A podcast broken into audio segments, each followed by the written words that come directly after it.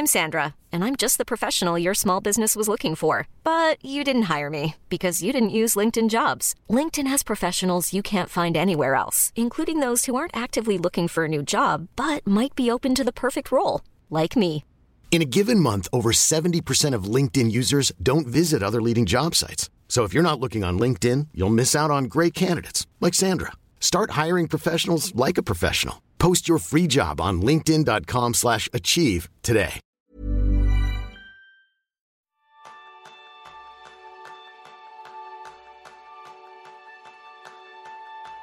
¿Eres feliz? Menuda preguntita que te hemos lanzado para abrir el episodio de esta semana. Pero es que ese va a ser el tema principal del episodio donde vamos a aprender cómo encontrar la felicidad precisamente dejando de buscarla. Bienvenidos a un, nuevo episodio de Kenso, el podcast donde descubrirás cómo vivir la efectividad para, qué casualidad, ser más feliz. Soy Raúl Hernández, aprendiz en dejar de perseguir la felicidad. Y yo soy Quique Gonzalo, aprendiz en ser sencillamente feliz. Raúl, a ti ahora mismo, ¿qué te haría inmensamente feliz? Pues mira, varias cosas, pero una de ellas que me haría muy feliz sería tener patrocinadores en nuestro podcast. Y estaríamos encantados de que si tú, tu empresa, considera que este es un buen lugar donde promocionar sus productos y servicios, nos des un toque y hablemos, porque insisto, es algo que a mí particularmente, a ti no sé, Kike, pero a mí particularmente me haría bastante feliz. Con otro adverbio en mente vamos a terminar, me haría extremadamente feliz. Así que si queréis, escribidnos a info.kenso.es y así os podéis también unir a la lista de patrocinadores y pegar un empujón para que entre todos sigamos adelante. Raúl, un tema de lo más interesante porque en el, en el lema de Kenso ya lo decimos, descubrir cómo vivir la afectividad para ser más feliz. Felicidad, qué bonito nombre tienes. Felicidad, hay que ver dónde te metes, que decía la canción de la, de la cabra mecánica. La verdad es que eh, el motivo por el que hoy hablamos de esto no es porque tengamos este, esta voluntad de ser felices, que también, sino porque recientemente ha sido el, el 20 de marzo. El 20 de marzo, que aparte del equinoccio de primavera y mi cumpleaños, todo hay que decirlo, Muchas felicidades. muchas gracias, es el Día Internacional de varias cosas. Eh, es el Día Internacional del Gorrión, un conocimiento que seguramente necesitabais y que yo os estoy proporcionando. El Día Internacional de la Salud Bucodental, recordad, hay que lavarse bien los dientes, Casimiro. pero también es el Día Internacional de la Felicidad. Y aquí es donde hemos enganchado, porque hablar de la salud bucodental nos parecía que a lo mejor era irnos demasiado a lo concreto. sí, un poco la- Así que vámonos a hablar de la felicidad. Vamos a hablar de, de la felicidad, porque al final yo creo que es un concepto que como punto de partida es de lo más interesante, Raúl. De manera histórica, yo creo que la felicidad y, las definiciones que se ha dado sobre la misma han sido un terreno donde poetas, filósofos, grandes estudiosos se han metido y con difícil salida en general. Lo que sucede es que en los últimos años a este selecto grupo también se han unido psicólogos, economistas, neurólogos, donde se han realizado estudios de la felicidad. Y además ya son parte del programa de estudios en diversas universidades e incluso hay países como Bután que ya cuentan con indicadores que toman pues en consideración la felicidad dentro de sus políticas públicas. Los psicólogos tratan de entender la felicidad en términos de emociones. Los economistas para saber qué valoran las personas. Los neurocientíficos para conocer el sistema de recompensas del cerebro. Así que, Raúl, para ti, ¿qué es la felicidad? Bueno, yo iba a decir que, que iba a ser parte de, de, ese grupo de personas que cuando le hacen esta pregunta se queda como los conejos cuando le dan las largas con el coche. Porque es, es una pregunta que obviamente eh, me ha dado que pensar a lo largo de los años, pero a la que no he sabido darle respuesta. La felicidad es algo que a lo largo de mi vida ha sido como una musa que de repente se aparece y no sabes muy bien por qué ni en qué condiciones, y que en otras, cuando la has deseado desesperadamente, pues no venía y no venía, no venía, ¿no?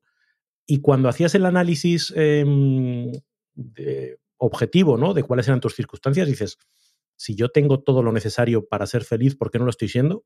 Y en otros momentos era al revés, ¿por qué esta cosa tan nimia que la he experimentado tantas otras veces, pero por qué hoy precisamente me hace sentir feliz? Así que para mí la, la felicidad es un bicho muy malo que no se mata ni con piedra ni con palo. Es una abstracción difícil de, conseguir y sin embargo todos creo que aspiramos, cuando a la gente se le pregunta a qué aspiras, dices, bueno, pues a la felicidad, ¿no? A ser feliz, pero es complicado luego llevar eso al terreno de la letra pequeña y de lo concreto.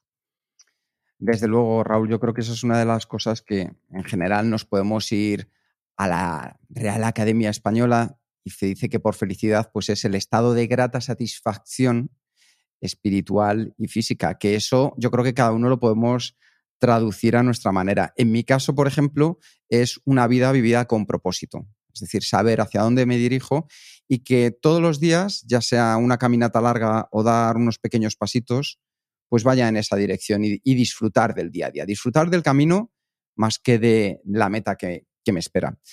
Lo importante es que cada uno de vosotros que nos, estás, nos estáis escuchando ahora mismo, tendréis un concepto de la felicidad.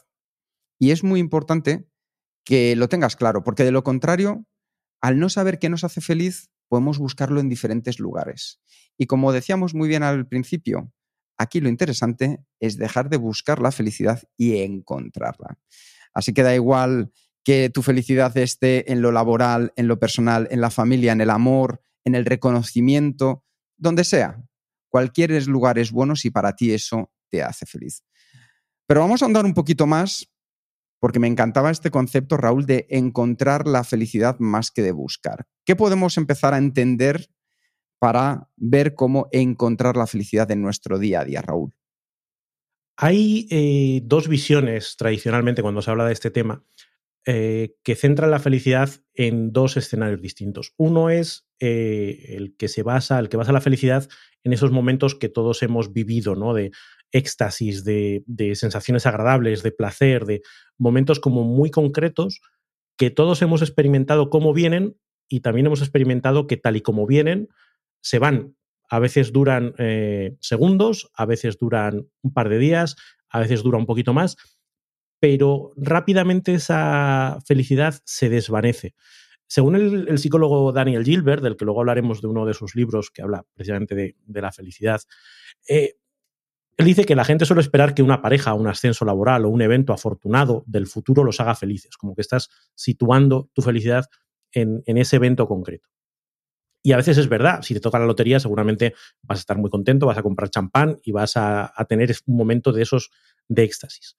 Pero lo que demuestran las investigaciones de Gilbert es que ningún evento hace feliz a la gente más allá de tres meses. Es decir, que todos tenemos un determinado nivel de satisfacción base que cuando viene un evento positivo, pues nos lo sube un poquito, pero rápidamente volvemos a tender a, ese nivel base.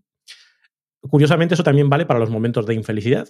Oye, pues es que me han despedido del trabajo, se ha muerto un ser querido, mm, cualquier eh, evento adverso en nuestra vida nos lleva a bajar de ese nivel de felicidad, pero rápidamente encajamos ese golpe y volvemos a ese nivel eh, basal. Es un concepto que se llama hedonismo adaptativo. Lo cual dices, bueno, pues por un lado está bien, porque voy a tener ese nivel de central, pero claro, hace que cuando buscamos esas experiencias que nos hacen felices, sea como dosis de una droga que nunca van a ser suficientes, porque por mucho que entres en meterte eh, una experiencia que te hace tener mucha felicidad y otra y otra, del mero repetirla es que además pierden poder. Con lo cual, ir persiguiendo placer tras, placer, en el fondo no nos da una vida de felicidad. Esta era una de las visiones, la visión de perseguir el placer como a corto plazo, ¿no? Y la otra es la, la que tú mencionabas, ¿no? Esa felicidad o esa satisfacción que te da el vivir una vida a largo plazo, orientada a cumplir un propósito o alineada con tu propósito. Una vida en la que aceptas que hay momentos buenos y que hay momentos malos.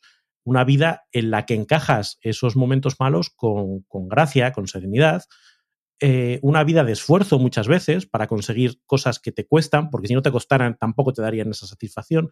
Con lo cual es una construcción a medio largo plazo, más que tener chispazos de emociones positivas que en algún momento pueden surgir o no, pero es más vivir tu vida con una dirección, con una y, llegar a esa satisfacción de una vida bien vivida.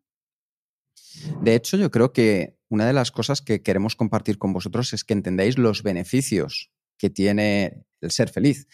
Y esto no estamos hablando de unicornios volando maravillosos ni de happy wonderfuls, no, no, no. Estos son temas auténticamente científicos y reales, porque las emociones, lo sabemos, influyen en nuestro organismo, tanto de manera positiva como de manera negativa. Y en general, lo que sucede es que las personas que se sienten felices tienen menos presente los problemas de salud. ¿Por qué? Bueno, porque nuestro cuerpo cuando somos felices genera las hormonas de la felicidad, la endorfina, la dopamina, la serotonina, la oxitocina, y hacen que tengamos pues esa sensación de plenitud, de bienestar que nos encanta vivir en nuestro día a día. Y en este propio estado, al que podemos llamar felicidad, tiene efectos positivos y directos sobre el organismo y sobre el sistema inmunológico. Tanto es así que las personas que se sienten felices, de promedio suelen vivir siete años más que las personas que se sienten infelices. Al final, el entender que tenemos una razón para vivir alarga también ese momento. Y sentirse feliz reduce las probabilidades de resfriarnos, de contagiarnos, sufrir molestias o dolores, reducir la presión sanguínea, reducir desde luego el estrés, reducir la carga de adrenalina que contrarrestamos con los niveles de endorfina, de dopamina, de serotonina, de oxitocina en nuestro cuerpo. La felicidad al final nos hace sentirnos mejor con nosotros mismos a nivel emocional y a nivel físico, y eso es un grandísimo beneficio. Así que, entendiendo que os gustaría poder disfrutar de estos beneficios, lo que vamos a tener que comprender primero es dónde se encuentran las dificultades para que en nuestro día a día a veces pues nos cueste un poco más ser felices. ¿Cuáles podemos ver que son aquellos aspectos que podemos encontrarnos como dificultades en nuestro día a día, Raúl? Yo creo que aquí eh, es interesante tener en cuenta esa visión alejada un poco de, este positivismo un poco tóxico, ¿no? De que parece que todos tengamos que ser felices todo el tiempo y si no lo eres es porque es culpa tuya, porque no lo estás gestionando bien o porque... Eh, entonces, yo creo que hay que partir del hecho de que no estamos programados para ser felices de inicio, nuestra, nuestra evolución nos ha llevado a tener algunos sesgos que nos hacen destacar, por ejemplo, lo negativo respecto a lo positivo. Nos hacen destacar los riesgos con respecto a las cosas disfrutables. Y eso nos lleva a estar en un estado permanente de alerta, donde damos más peso a aquellas cosas que podrían pasar, a qué, qué significará este ruido que he escuchado, cosas que a los señores de Cromañón les venía muy bien porque les permitía salir huyendo de los tigres, porque el que era feliciano y que pues a ese se lo comió el tigre. Se lo dejaba llevar, ¿verdad? Claro, hemos heredado los genes del miedo permanente, hemos heredado los genes del que busca permanentemente encajar en los grupos. Y eso nos genera mucha, mucho estrés porque estamos mirando todo el rato que estarán pensando en nosotros, estaremos siendo suficientes, esa sensación de insuficiencia permanente. Y esto está en nuestros genes, eh, no, no es algo que podamos extraernos, con lo cual eso rema en contra, porque claro, estamos permanentemente eh, con esas gafas, con ese sesgo de, negatividad. Eso por el lado nuestro.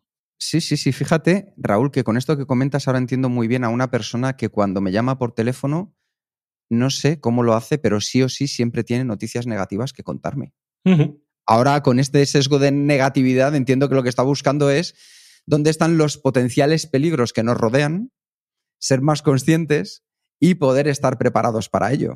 a mí es que me drena la energía cuando hablo con este tipo de personas, pero ya por lo menos comprendo mejor por qué hace lo que hace. Pero nos pasa a todos. Eh, podemos, eh, yo qué sé, tener 20 críticas súper positivas de este podcast, pero alguien dice que no le ha gustado no sé qué, y es a lo que le prestamos atención. Es decir, se engrandece ese pensamiento negativo y es el que nos hace irnos a la cama dándole vueltas a cómo podría arreglar esto. Si a lo mejor no hay nada que arreglar, si ya te han dicho 20 que está muy bien, pero inconscientemente vamos ahí. Otra cosa es que luego seamos conscientes de ese pensamiento y digamos, oye, no voy a trasladar esa negatividad a todo el mundo, a ser un cenizo todo el día, ¿no? Pero, pero eso lo tenemos ahí. Eso en cuanto a, a nuestra forma de ver el mundo, que tiene ese sesgo. Y luego el mundo es que es jodido. Totalmente. Por mucho que queramos pensar eh, que eh, hay un libro muy interesante que he estado leyendo que se llama La trampa de la felicidad, de Happiness Trap, de Russ Harris. Eh, y dice que, que, es que nos están vendiendo la moto de que es posible ser felices permanentemente. Hasta los cuentos, ¿no? Fueron felices y comieron perdices. Dice, pues eso es porque no has pasado un poco más de tiempo.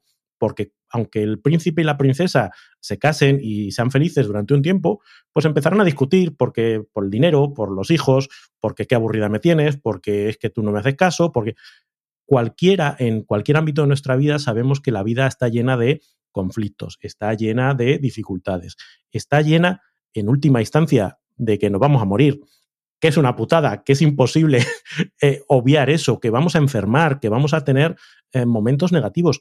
Es que es imposible que no sea así. Por lo tanto, esperar a la felicidad perpetua y al mundo de, como decías antes, de unicornios, es, es, ir directo contra un muro, porque el muro te va a pegar más pronto más tarde, mm, de una manera más violenta o de una manera menos violenta, pero el muro te va a alcanzar.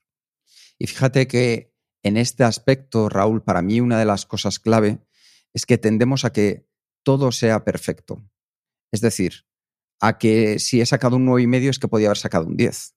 Es que de repente tengo una cicatriz y quiero borrar esta cicatriz de mi cuerpo o quiero borrarla de mi alma en el caso de que haya sido algo emocional. Y no entender que estos aspectos que tú comentas que nos van a suceder a todos en mayor o menor medida están esperándonos van a llegar. También podemos ser propensos a buscar que nos lleguen en mayor o menor medida, pero desde luego que la felicidad es una actitud también que se refleja en cómo afrontamos estos momentos. Claro. Malos momentos, como decías tú, estarán siempre. Y en esa aspiración de, de un mundo perfecto, encima nos comparamos con la versión idealizada que vemos en redes sociales o que vemos a nuestro alrededor, donde todo el mundo es fantástico, todo el mundo es feliz, todo el mundo se lo pasa fenomenal, tiene unos hobbies que disfruta mucho, una familia encantadora con la que pasa eh, sus mejores momentos, em, son guapísimos, bailan fenomenal, tocan fenomenal la guitarra, y tú te comparas y dices, yo no soy así, con lo cual ese sentimiento de insuficiencia se, se, se hace más grande y por mucho que tú descuentes, no, pero esto no es verdad, esto solo están mostrándome sus mejores momentos y además estoy viendo los mejores momentos de todo el mundo y además, como es en redes sociales, ni siquiera son los de la gente del pueblo, son de la gente de Australia. El más feliz de Australia lo tengo en las narices y yo me estoy comparando con él. Joder, pues no voy a ganar nunca. Y además estoy comparando al que mejor corre y al que mejor toca la guitarra y al que le va fenomenal en la familia, que no son todos el mismo. Que, que a uno le irá bien en unas cosas y a otras, pero nuestra, nuestro esquema de comparación es ese Frankenstein ideal que nos montamos con las mejores versiones de todo el mundo. Entonces, tenemos ahí un caldo de cultivo brutal para estarnos fustigando todo el santo día. Y además, Raúl, que no vemos todo el trabajo que hay detrás. Porque para que esa persona, esa mujer tan inteligente que de repente ha, ha colgado una frase de un pensamiento, a lo mejor son dos líneas, pero ese pensamiento para llegar hasta ahí le ha llevado meses. Esa persona que decías tú que está tocando la guitarra hay que entender que puede llevar años para tocar esa pieza de la manera que la toca. Y torturadísimo porque no le sale bien, o torturadísimo porque no es tan bueno como el otro que, que no sé qué. No sabemos lo que pasa en su vida, solo vemos el trocito de escaparate que, que nos muestran o que nosotros queremos ver.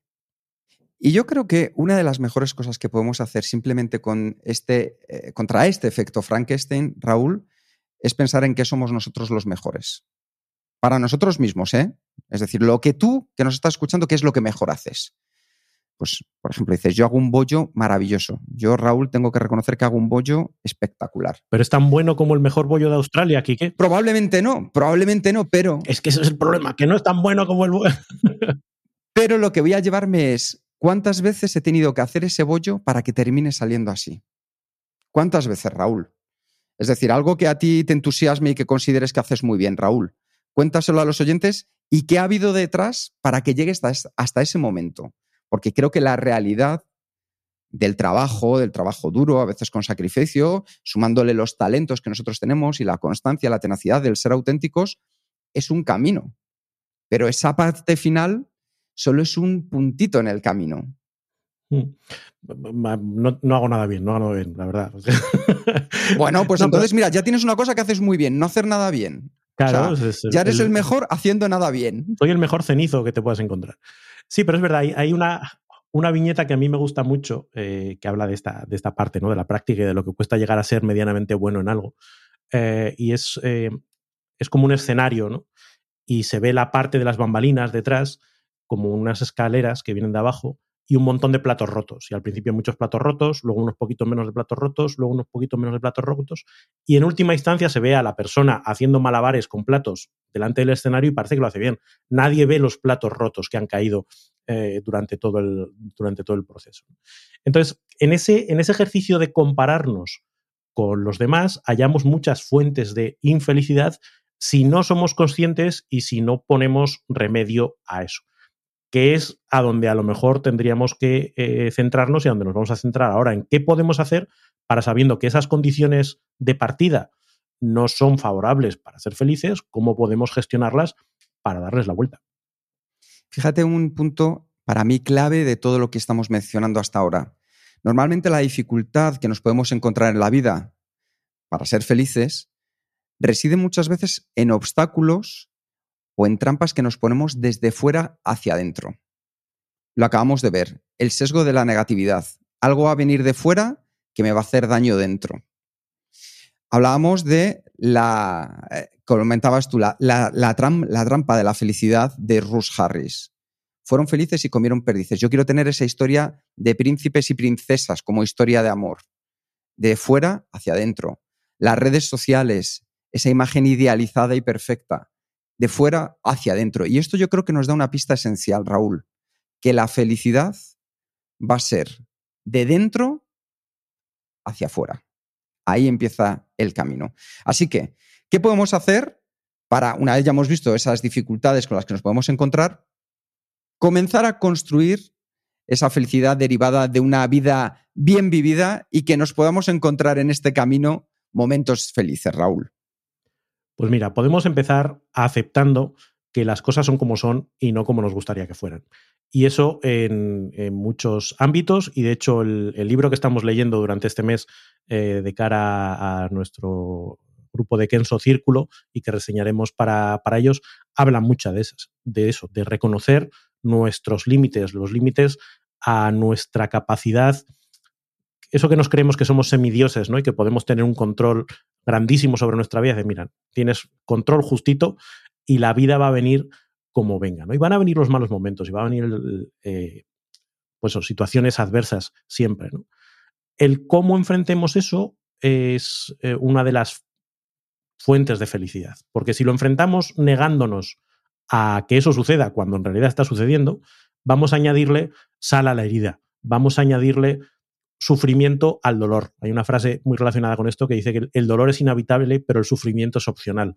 Es decir, lo que va a venir mal va a venir mal, tanto si te gusta como si no. Si tú te encima te empeñas en que no sea así y en pelearte con eso, y esto porque me pasa a mí y no me lo merezco, y bla, bla, bla, bla, bla, bla, pues estás haciéndote infeliz a ti mismo más allá de lo que las circunstancias te, ya te lo hacen. Entonces, ese escenario de aceptación, aceptación radical, es un libro también bastante interesante, o el propio La trampa de la, felicidad, de la felicidad también habla mucho sobre ello, eh, es una serie de mecanismos y de herramientas que te ayudan, pues eso, a vivir la vida tal y como viene y aceptando con gracia las cosas que no te gustan, que las va a haber seguro. Y una manera de retomar tu camino otra vez cuando vengan esas cosas de las que hablaba Raúl es estar conectado, estar conectada con tus valores y con tu propósito. ¿Por qué? Pues como el que va por la carretera y de repente se confunde y coge una salida que no es. ¿Qué es lo que haces? Si tú tienes claro hacia dónde vas, vuelves hacia tu camino. Y eso significa tener un propósito, saber hacia dónde te diriges, para qué haces lo que haces, para qué te levantas de la cama cada mañana, y con qué valores estás alineada, alineado dentro de tu día a día. Esa es la mejor manera de tomarlos como sostén, como punto de apoyo y enfrentar estas situaciones. ¿Por qué? Porque si yo tengo claro hacia dónde me estoy dirigiendo, es mucho más fácil afrontar lo que me venga en la vida, ya sea bueno ya sea malo. Incluso las cosas positivas, aceptarlas, pues en mi caso, yo lo comento muchas veces, mi propósito es ser roca y agua, pues incluso las cosas que son positivas, aceptarlas con humildad, para volver otra vez y no desviarme, porque también me puedo desviar por ese lado. Entonces, si tú eres capaz de entender hacia dónde te estás dirigiendo, ahí vas a tener un apoyo enorme en tu día a día. Trabaja tu propósito. Ya sabes que en Kenso, aparte de diversos episodios donde lo hemos comentado, tenemos un curso online donde tratamos este tema en concreto para que tú puedas descubrir tu propósito. No es más que esa brújula que te va a ayudar a mantenerte en la carretera, en el camino correcto de tu vida. Y ahí hay un algo con lo que yo a veces me he peleado, ¿no? Con esa idea del propósito como algo finalista, como el hacia dónde me dirijo. A veces el propósito eh, es más una guía de actuación que te sirve en cualquier circunstancia. Como tú dices, si yo sé que mi horizonte está por allí, eh, me da igual en qué circunstancia me encuentre, en qué proyecto me encuentre, no es tanto conseguir una serie de objetivos concretos, sino saber en cada circunstancia, en cada momento en el que tenga que decidir cómo actuar, tener una guía de actuación. Ahora estoy viendo eh, Dexter, la, nueva temporada de la serie de Dexter, y ahí, desde el principio, el, uno de los leitmotivs que, que tiene la serie es que Dexter tenía un código y el código le ayudaba a vivir. Su código era el que le permitía tomar decisiones a lo, no porque tuviese un objetivo a largo plazo, sino porque cada vez que le, se veía en una situación, dice, ¿qué haría eh, de acuerdo al código? código de Harry. Sí, el código nos puede ayudar a, a ir a tomar decisiones en, en, el día a día y decisiones que nos hagan sentir, como decíamos antes, alineados, que nos hagan sentir que estamos haciendo lo que lo que va con nosotros. Y esa también es una fuente de Hey, I'm Ryan Reynolds. Recently, I asked Mint Mobile's legal team if big wireless companies are allowed to raise prices due to inflation. They said yes. And then when I asked if raising prices technically violates those onerous 2-year contracts, they said, "What the f*** are you talking about? You insane Hollywood ass." So to recap, we're cutting the price of Mint Unlimited from $30 a month to just $15 a month. Give it a try at mintmobile.com slash switch. $45 up front for three months plus taxes and fees. Promo for new customers for limited time. Unlimited more than 40 gigabytes per month. Slows. Full terms at mintmobile.com. I'm Sandra, and I'm just the professional your small business was looking for. But you didn't hire me because you didn't use LinkedIn jobs. LinkedIn has professionals you can't find anywhere else, including those who aren't actively looking for a new job, but might be open to the perfect role, like me. In a given month, over 70% of LinkedIn users don't visit other leading job sites. So if you're not looking on LinkedIn, you'll miss out on great candidates like Sandra. Start hiring professionals like a professional. Post your free job on linkedin.com/achieve today. Felicidad. Me gusta especialmente lo que acabas de comentar, Raúl, porque es traer al día a día lo que significa el propósito. Y eso lo podemos enlazar con una frase que contaba yo esta semana, bueno, esta semana no, la semana de, de mi cumpleaños, que decía, propósito para mi cumpleaños, hacer una cosa que me haga feliz y repítela. Entonces, cuantas más cosas hagas que te hagan felices, te aseguro que tienes más probabilidades de ser feliz. Y esto es algo que puede parecer mundano en cuanto al concepto, pero te aseguro, te aseguro que esto repetido dentro de tu día a día te va llevando a mejores lugares y a que pruebes luego cosas nuevas. Si a ti lo que te hace feliz es salir a dar un paseo, respirar aire, poder llamar a esa persona a la que quieres o darle un abrazo pues eso, a un familiar, hazlo y repítelo una y otra vez, una y otra vez, una y otra vez, porque esas cosas nos acercan más a encontrar los momentos de felicidad. En Kenso Verdad, Raúl, siempre decimos que hay diferentes zonas en las que podemos trabajar está la zona de control, que es en la zona en la que las cosas pues dependen de ti. Está la zona de influencia, que es en la que las cosas pueden depender de ti, pero también dependen de otros. Y la zona de reacción, que es donde las cosas no dependen de ti, pero te van a afectar. La zona de reacción. Raúl, ¿tú has inventado el coronavirus? Mm, la última vez que lo miré, no. No, ¿verdad? Todavía no sales en Wikipedia, ¿verdad? ¿Pero te ha afectado en tu día a día? Me ha afectado, vamos. ¿Qué os voy a contar? Pues eso es la zona de reacción, esas cosas que vienen de fuera que no podemos controlar y que pueden impactar en nuestra felicidad. Ahí lo que tenemos que estar es preparados para adaptarnos lo antes posible y saber cómo poder actuar con nuestro propósito, con nuestras capacidades, con nuestros valores. En la zona de influencia y en la zona de control, sobre todo en la zona de control, es donde conseguimos no hacer depender la felicidad de cosas externas, sino de cosas que son tuyas. Y ahí, ¿dónde podemos poner el foco, Raúl, dentro de nuestra zona de control? Pues el foco siempre tiene que estar en cosas, como bien dices, que dependan de nosotros. Si tú pones tu felicidad en que alguien te quiera, por ejemplo, estás eh, teniendo un problema, porque no depende de ti que esa persona te quiera o no te quiera.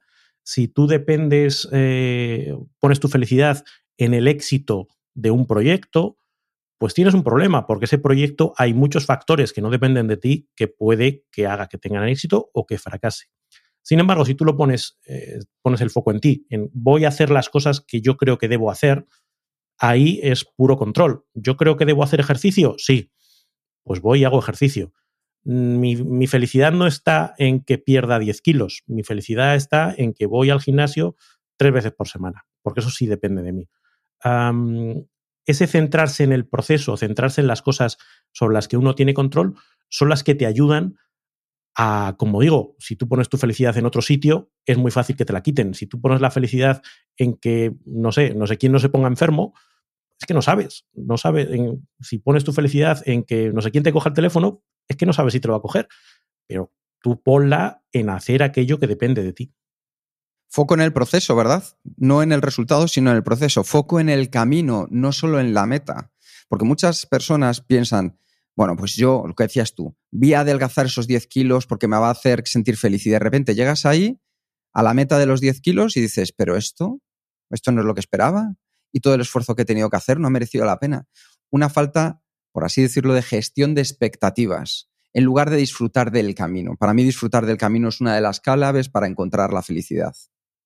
Esa y la gratitud, que forma parte también de las cosas que, que están en nuestra mano. Está esa, esa frase clásica de que si no eres feliz con lo que tienes, ¿qué te hace pensar que serás feliz con lo que deseas? Parece que siempre estamos buscando fuera lo que ya tenemos dentro. Estamos buscando en el próximo proyecto, en la próxima pareja, en el próximo videojuego, en el próximo podcast, la felicidad que nos falta cuando si miramos a nuestro alrededor dices, pues si es que tengo un montón de cosas por las que sentirme agradecido, un montón de cosas que ya me hacen feliz. No tengo que esperar a un futuro a que se den unas determinadas circunstancias para serlo. Puedo serlo hoy, aquí y ahora.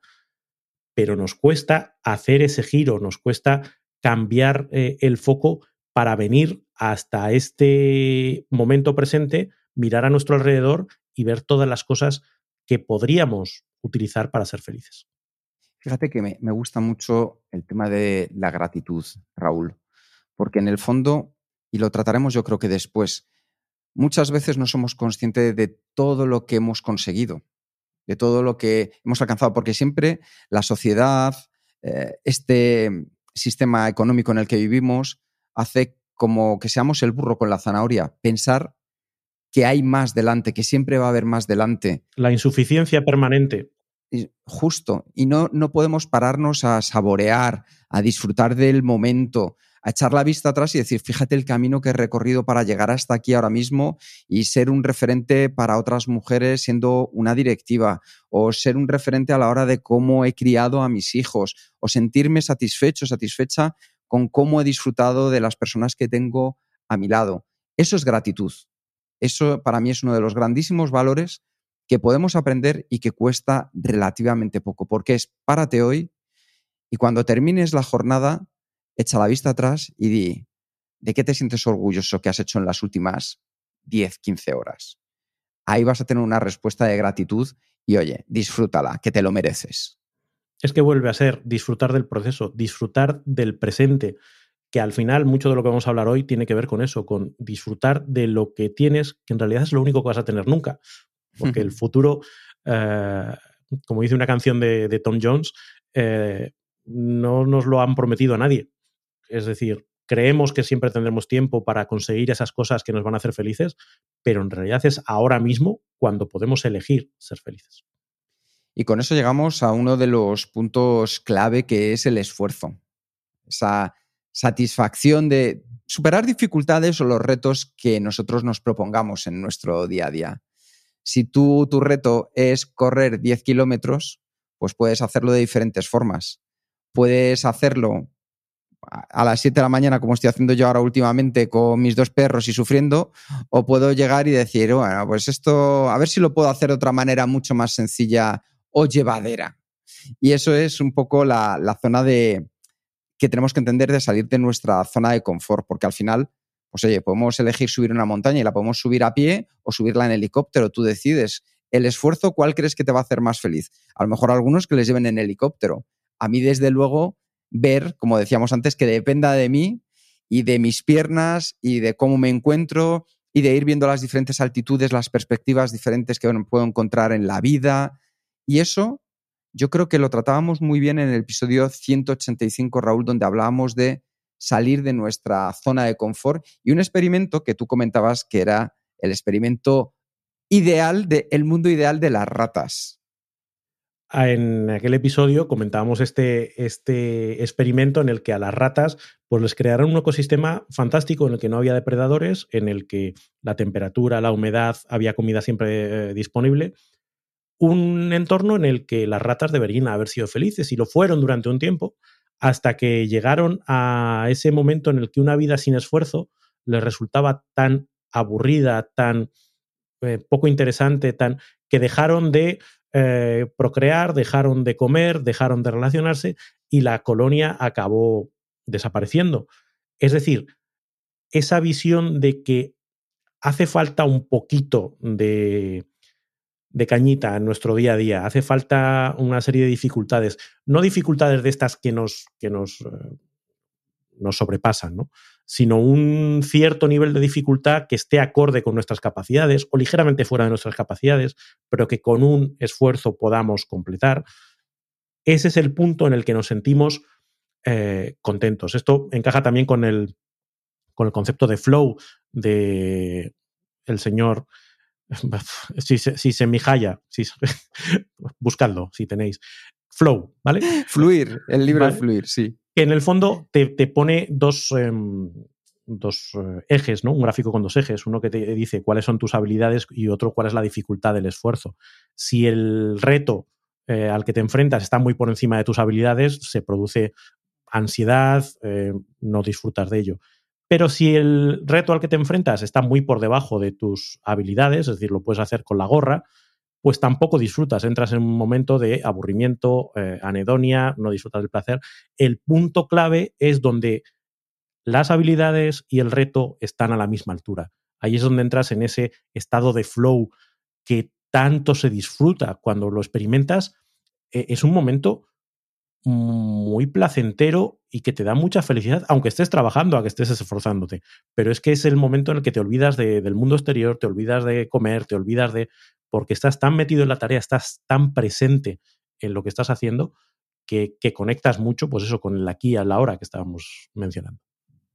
De hecho, si tenéis interés en poder eh, verlo, hay un vídeo en YouTube donde cuenta el experimento de John Calhoun con los ratones, que es de lo más interesante para entenderlo. Vemos también la parte del esfuerzo y a mí uno de los, yo creo que de las cosas que más me ha ayudado, Raúl, ha sido el conectar con, con el presente.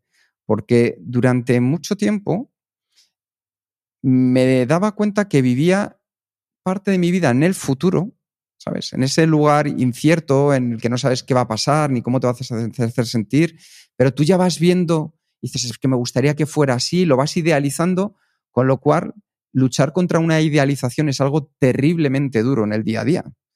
Porque luego, claro, ni te puedes sorprender y llegar a esos niveles que tú habías imaginado te producía frustración. Pero también me daba cuenta, Raúl, cómo vivía en el pasado en aquellas cosas que me hubiera gustado cambiar, en aquellas cosas que quería haberlas hecho de manera diferente, de las que me arrepentía, porque yo, yo levanto la mano, ¿eh, Raúl? Yo soy de esos que sí que me arrepiento de cosas que he hecho y me hubiera gustado hacerlas de otra manera distinta. Yo sí me arrepiento. Aunque me hayan ayudado a crecer, pero me arrepiento y por me mi culpa, por mi culpa, por mi gran culpa. Por mi gran culpa, eso es. Y sin embargo, el reconectarme con el presente ha sido una de las habilidades que más frutos me ha dado con menor, por así decirlo, eh, sacrificio o entrenamiento. Es decir, conectar con el presente es una de estas cosas que lo contaba en, el otro día en Instagram por mi cumpleaños, que era algo tan sencillo como salir, poder dar un paseo con las perras, ver cómo estaba el cielo de Madrid, sonreír a la gente con la que me trato en el día a día, aprovechar estos momentos de placeres sencillos que alguien te dice, oye, estoy por el barrio, nos tomamos un café, nos tomamos un café, luego trabajar en cosas que me apasionan, o ir luego a echar un partido de fútbol con los amigos, pero no con esa sensación de carpe diem de vive como si fuera el último momento de tu vida. No, no, que eso es como imposible, porque entonces lo que haría sería pues cosas excepcionales y ahí no creo que resida la felicidad. Vendería el piso y Claro, claro, claro, efectivamente. vivas como si fuera el último día de tu vida, pero es que luego no lo es. Entonces. y luego dices, ¿y mañana entonces cómo lo vivo? Entonces, mañana cómo lo vivo.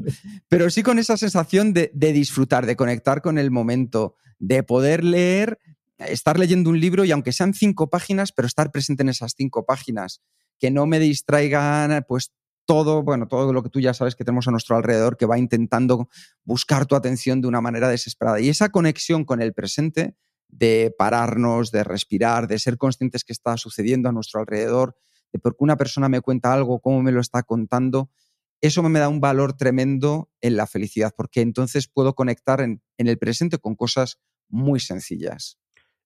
Fíjate que además ni siquiera hay que centrarse en conectar en el presente para disfrutar, es decir, eh, para vivir las cosas buenas. A veces hay que disfrutar, hay que conectar con el presente para vivir las cosas eh, malas, para, oye, esta tarea que no me está apeteciendo hacer, esta emoción que estoy sintiendo, que me estoy sintiendo triste, esta frustración que llevo dentro, este cabreo que tengo cuando me llama esta persona que me está contando todo el rato eh, sus, sus, malas noticias también eso es conectar con el presente, conectar con el dolor, conectar con la insatisfacción, conectar... Y eso también se entrena. Muchas veces, em, por no querer conectar con esa parte negativa, lo que hacemos es buscar mecanismos de evasión, eh, que puede ser pensar en el futuro, pensar en el pasado, puede ser buscar distracciones, entrar en redes sociales.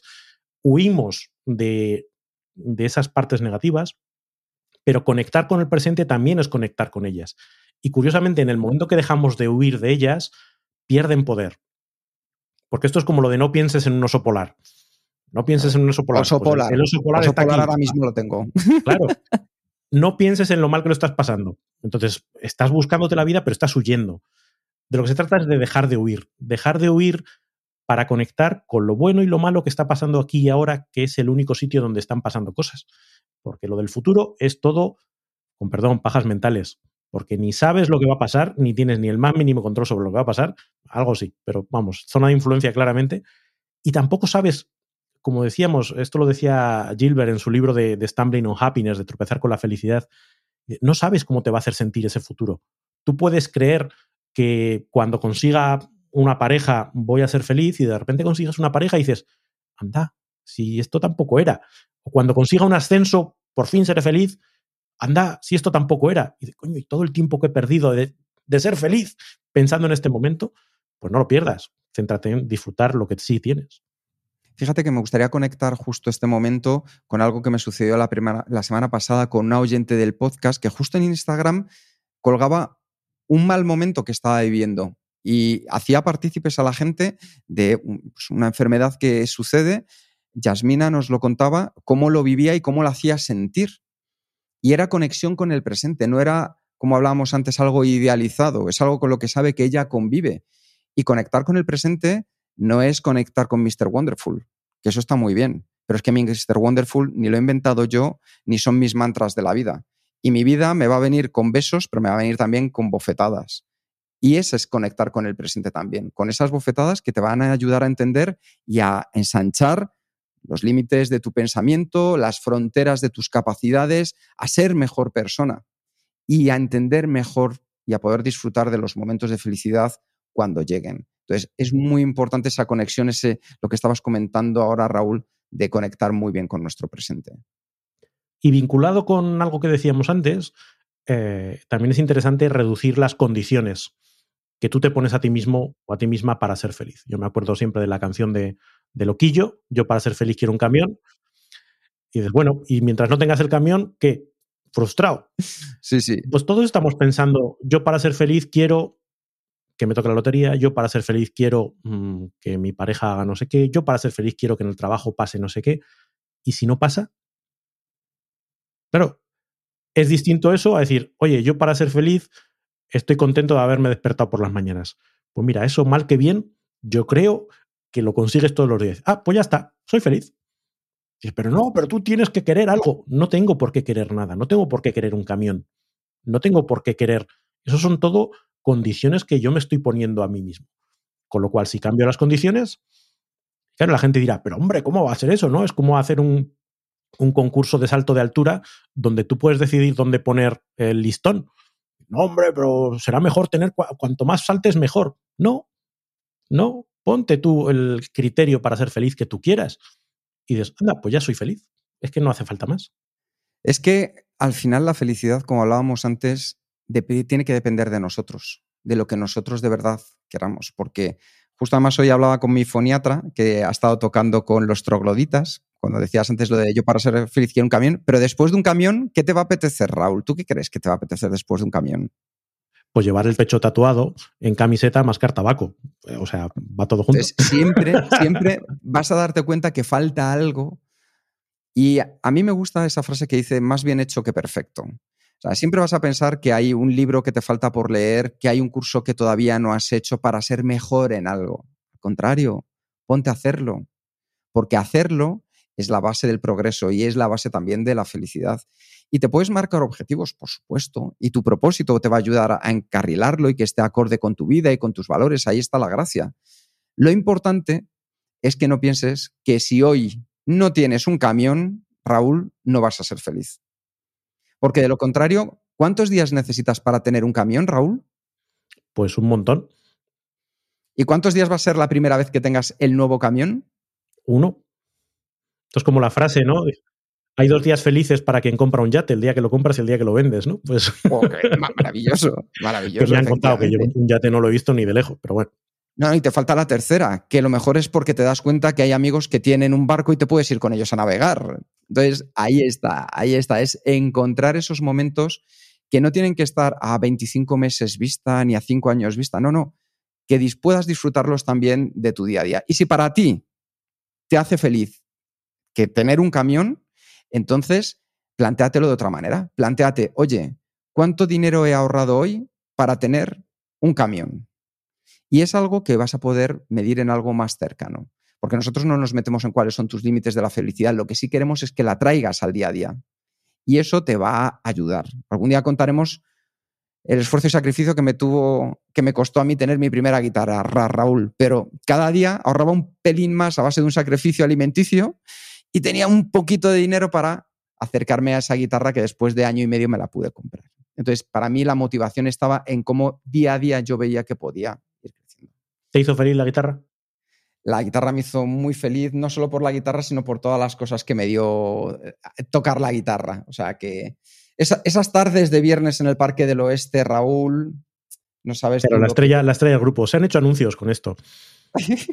Uno y dos. de, chico, de chico tocando la guitarra y chicas mirando embelesadas. Esto va a Sí, sí, sí. Esto. Qué lejos queda, qué lejos queda. Pero bueno, yo creo que ahí hay otro de los aprendizajes, Raúl. El, el reconocer las pequeñas victorias en el día a día, en el progreso diario. Y aquí, una cosa que yo la llevo a rajatabla y me gustaría compartir con todos vosotros. Buscar al menos una razón al día para sonreír. Y a ser posible que esas cosas para sonreír, aunque os cueste y seáis un gruñón como Raúl, aunque seáis como el pitufo gruñón, esas cosas que sean cosas sencillas, cosas gratuitas, cosas universales. A mí me hace muy feliz, por ejemplo, cuando veo pues el fuego, no sé, voy a casa de alguien que tiene una chimenea y ver el fuego, eso me hace feliz. A mí poder pasear y ver verde me hace feliz. El poder ejercitar la vista a largo me hace feliz el poder darle las gracias a alguien porque me ha abierto la puerta me hace feliz. Cosas sencillas, cosas gratis, cosas universales que en tu día a día puedes encontrar mil ejemplos. Busca al menos una cada día para que tengas esa razón para sonreír y así encontrarás razones para ser feliz en vez de encontrar esas excusas para no serlo. Como vives tus días es como vives tu vida. Entonces, no tienes que esperar a un futuro X o a unas condiciones X para ser feliz y decir que he llevado una vida feliz, sino que puedes buscar las condiciones en el día a día que te hacen feliz para que cuando miras atrás dices, hombre, pues así, día tras día, efectivamente fui feliz. Mereció la pena.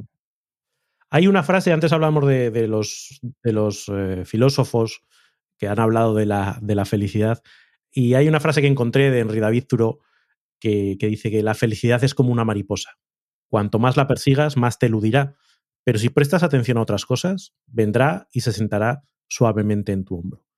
Y yo creo que ese es el, un poco el pensamiento que puede dar cierre a este episodio, ¿no? Eh, esa sensación de que la felicidad no es algo que tengamos que perseguir, porque cuanto más la persigamos, más difícil va a ser conseguirla. Lo que tenemos que centrarnos es en nuestro día a día, centrarnos en el presente, centrarnos en las cosas que están bajo nuestro control, trabajar. Eh, esa frase que a mí me gusta tanto de eh, fortaleza para hacer las cosas que puedo hacer, cambiar las cosas que puedo cambiar, serenidad para aceptar las que no puedo cambiar y sabiduría para conocer la diferencia e ir construyendo felicidad día a día, que la felicidad sea un resultado y no un objetivo.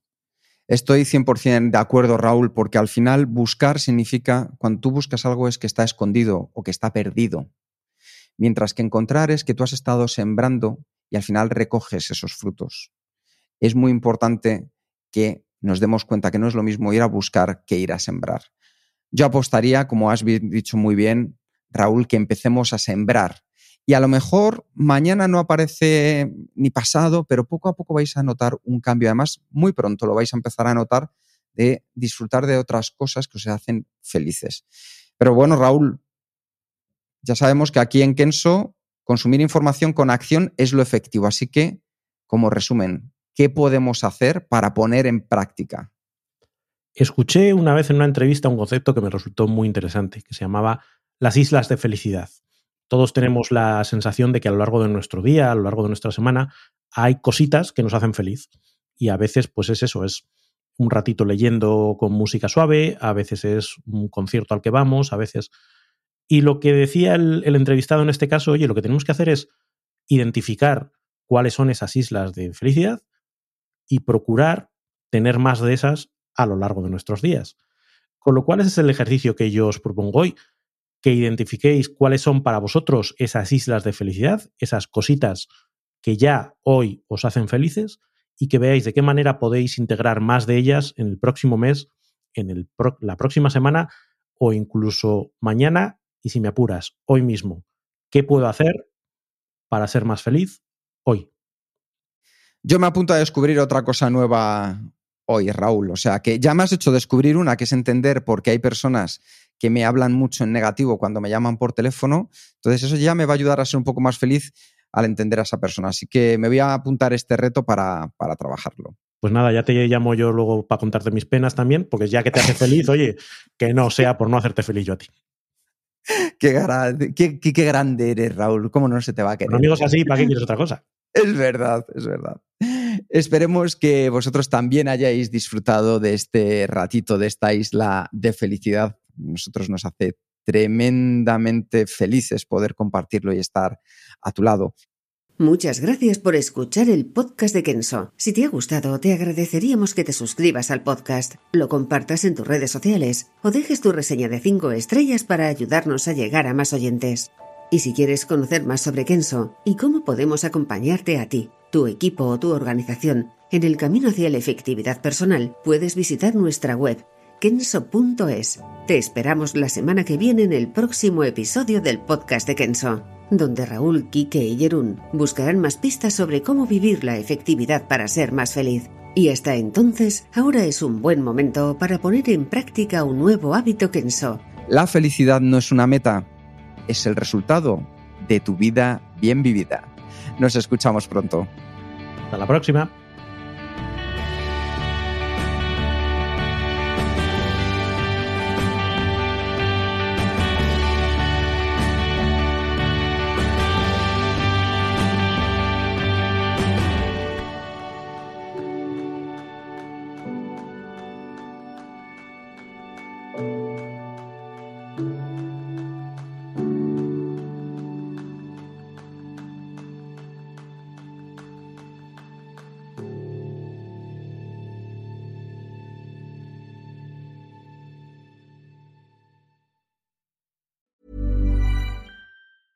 Planning for your next trip? Elevate your travel style with Quince. Quince has all the jet setting essentials you'll want for your next getaway, like European linen, premium luggage options, buttery soft Italian leather bags, and so much more And it's all priced at 50 to 80% less than similar brands. Plus, Quince only works with factories that use safe and ethical manufacturing practices. Pack your bags with high-quality essentials you'll be wearing for vacations to come with Quince. Go to quince.com slash trip for free shipping and 365-day returns.